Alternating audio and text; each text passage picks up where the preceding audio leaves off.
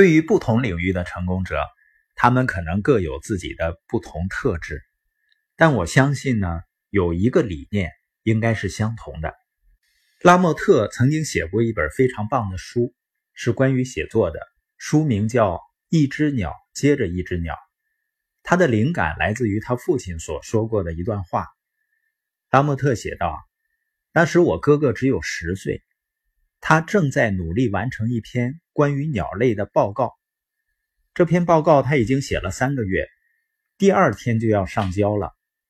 我们都在家中待着，他坐在餐桌旁，眼泪在眼圈里打转。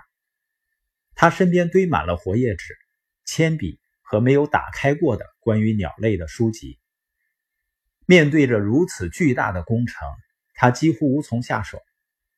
父亲坐到他的身边，用手挽着他的肩膀，对他说：“一只鸟接着一只鸟来，孩子，只要一只鸟接着一只鸟的写就行了。”你有没有经历过类似的场景呢？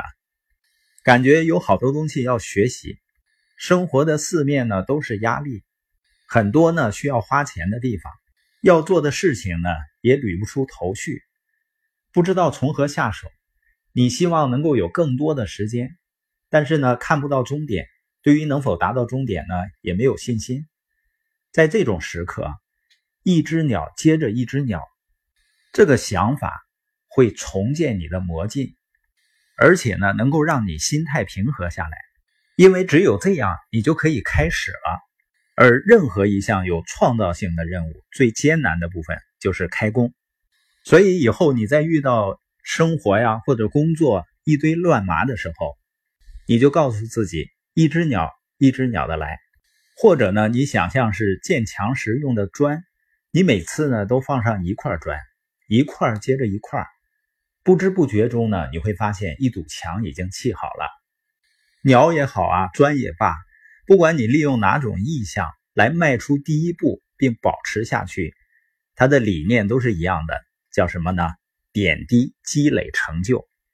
我相信所有领域的成功者都会认同这一点，叫点滴积累成就。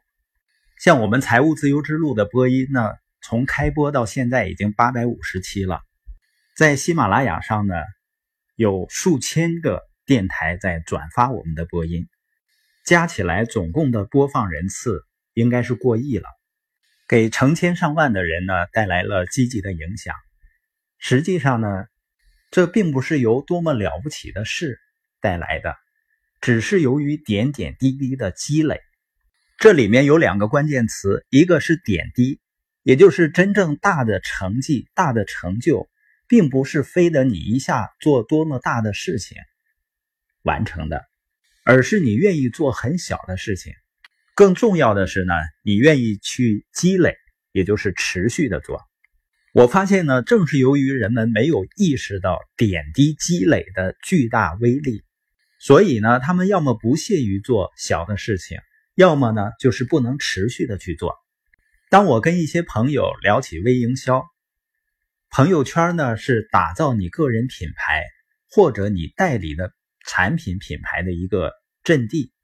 有的人呢表示认同，然后发了两天的朋友圈，他说好像没有什么效果。一个人能天真到这个程度，我也就是无语了。你发现那些世界级的品牌，不管耐克呀、阿迪达斯啊、可口可乐，他常年持续不断的在打广告。世界杯的时候呢，他又花巨资去占有一些广告位，就是因为这些世界级的企业知道持续的力量。比如说，你想向别人展示当下你是谁。你仅靠一个一次性的姿态是行不通的，人们只会把一次性的姿态呢当做一种噱头。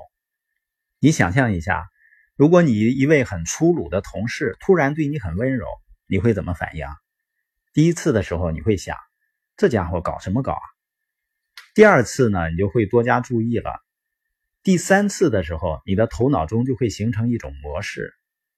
等到这种友好的行为接连持续了十几次或更多次之后，而且中间不存在突然爆发的粗鲁现象，你就会接受此人是真的改变了。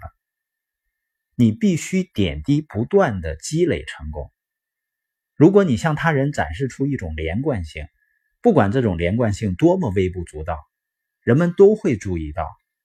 当人们发现了一种积极的、反复出现的行为模式以后，他们就会理解你在做什么了，然后他们就会接受了一个全新的你。一个人重建声誉啊，也是这样的，就像说一堵墙是由大量的砖砌成的一样。每一次的成功呢，不一定都要惹人瞩目，但是一定要连续不断的保持下去，并且能够被大家看到。今天播音的重点呢，叫点滴积累成就。